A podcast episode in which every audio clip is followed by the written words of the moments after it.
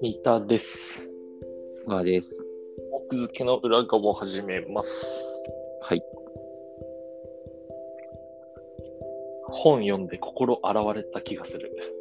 お心洗われたとも違うな。なんだろう。いい本読んだわ、みたいな。おおいいね。小川くんの好きな小川陽子読んだんだよ。ああ、おがよくね、好きだよ。僕ね、小川陽子、全然読んでなかったから、博士の愛車数式ぐらい。そうそうそう、博士の愛した数式以来2冊目かな。猫像読んでないの猫像を読んだのよ。うんまさに。ああ、猫像今読んだの。そうああ、いや、それは猫を大事でよ。贈答力読んだ。あの、し小川よ子さんの小説全部そうだけど、あの、しんとした感じなんなんだろうねって思う。ね、これは、いやその博士と博士の愛した数式もさ、もう読んだって言っても、10年以上前とかだから、まあ、小学生の時なんじゃない多分そうそう、多分もう、ドラマになったか映画になったかのタイミングで読んだのかな。うんだからさ、もう、その小川陽子たる小説の、小川陽子という小説家の、しなんか、小説をちゃんと初めて読んだ感じなんだうよんうんうんうん。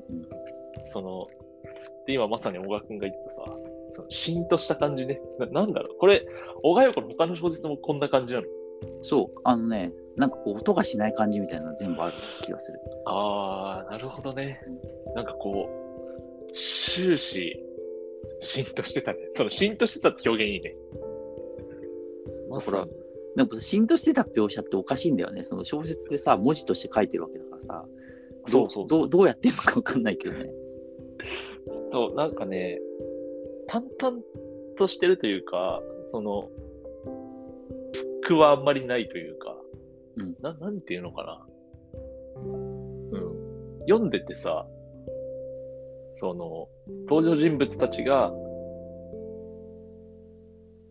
その、変な動きをせずというか、こう、ありのままに動いていく様を淡々と描写するんだけど、ちゃんと小説として完成してるみたいな、うんうんうんそういう不思議さを感じて、なんかどうやってこれ書いてんだろうって思った。そう思う。本当に、小川さんの本当小説ってね、いや、面白いし、だけど、うん、なんか独特のこう、性質さみたいなのがやっぱあるよね、なんかね。そう。いや、他もそうなんだって今聞いて、すげえなって思ったわ。これだけじゃないんだ。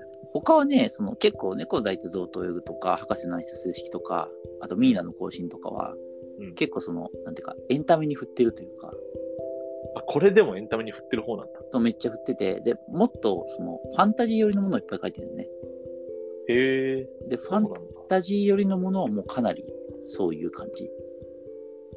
もっと淡々としてるもっ。と静かな小説いっぱいあるから。あそうそうあ。なんか海外文学っぽいよね。あ、そうそうそうそうそう、もうそう思う。いや、この猫を抱いて象を泳ぐ、象と泳ぐ、読んでても、あの、なんか海外文芸のすごい翻訳作品みたいな、うんうん。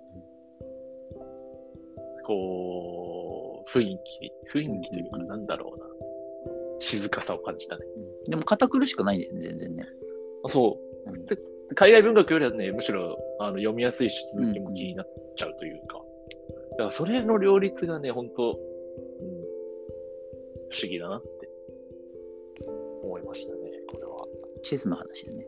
そうそう、あの、大きくせ成長しない、途中で成長しなくなる青年というか少年のチェスの話。人形の中に入ってチェスすんだよね。そうそうそう、人形の中に入ってチェスをする。なんかそのさ、これってあれだよね。普通に小説だよね、ちゃんと。どどどどういうことググってないからわかんないけど、これって創作だよね。いや、もちろんもちろん。そうだよね。うんなんかそのさ、 小小説の最後の章でさ、その、リトルアリョーヒン、このリトルアリョーヒンが、あのー人形の中に入ってチェスをうんうん。指してる主人公の、まあ、故障だけど、うんリトルアリョーヒンが間違いなくこの世に存在したという、ほとんど唯一の証拠である寄付は、今、チェス博物館に展示されているってなんかエピローグでさ、あ あ、なるほそどのね。、そのすごい信憑性のあるかのような、こう、本当の話なんですみたいなのを補強するかのようにさ、エピローグがついてたからさ、読み終わってから、え、これ、小小説だよな、なってた。なるほど。いや、小説よ、間違いなく。そうだようん。いやー、これ本当どう、どうやってこういうのを書くんだろうね。なんかその、変、下手にその、起伏のあるというか、ストーリーで、ストーリーのある小説よりさ、うんどうやって書いてるのかが本当謎というか、うんね。だからすごいんだけどさ。そうね。だからストーリー、そうね。だから、本当にこの文章が、の独特の本当文体がある人だよね。本当に魅力的な。うん。ね。いやーそっか。え、ちなみに小川洋子作品って一番好きなのこれ。いや、えーっとね、まあ、猫を抱いても好きだけど、何かな、ちょっとリストを。でもやっぱ一番最初に読んだのがな、博士の愛車数式だからな。え、博士の愛した数式ってさ、うんこんな静かだったっけ、いや、博士の愛車数式はもう少しこうストーリーな感じだけど、でも静かな、あの静かっていうか、そそういう感じはあるよ、もちろん。そっか。うんちょっと再読してみよう。再読しようかな。全然この感覚を忘れてたわ。っていうかもう覚えてないから。いや、まあ、ちゃん一と冊読んだらわかんないしね。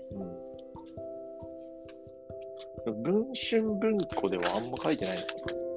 これ、猫を抱いて象と呼ぶは文春、文芸春秋から出てるけど、この巻末の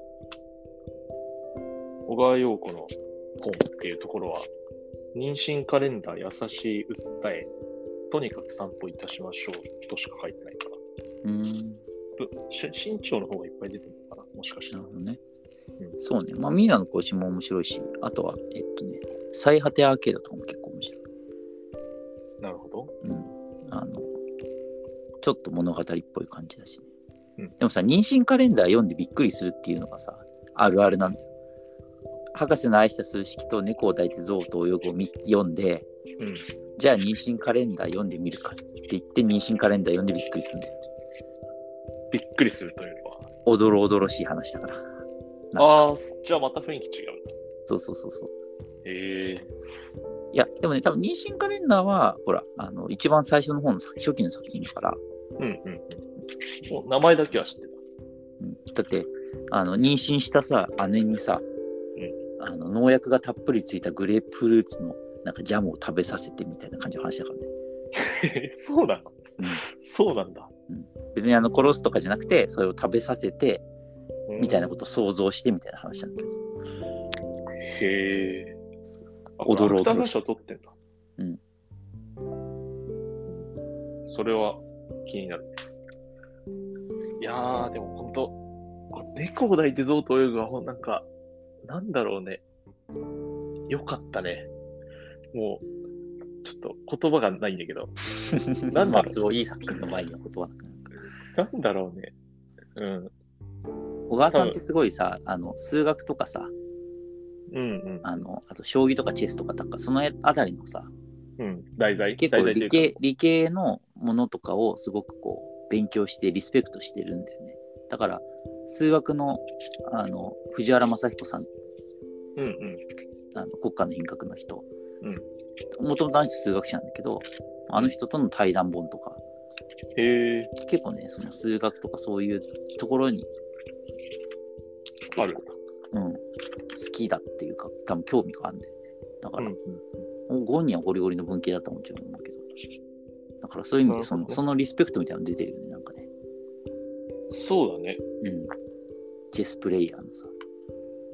そのチェスの世界をすごい、いや、僕だからもう、小川さん自身もチェスするのかなって思うぐらい、その、チェス、チェス愛に溢れてる本だからさ、うんうんうん。参考文献でさ、いっぱいチェスの本書かれてて、こう、なんだろう。あ、調べて書いてんだみたいなところはあそるう、確かに確かにね。それはそう思うわ。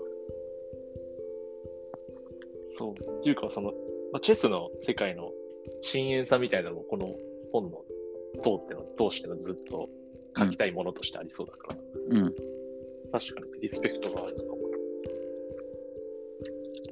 うーん。いやー、いい作品でしたわ、これは。うんとりあえずね、全然読んどいた方がいいよね。どんな人 も。そう猫全然ストーリーの話はしなかったけど、とにかくいい小説だった。猫を抱いて贈答用。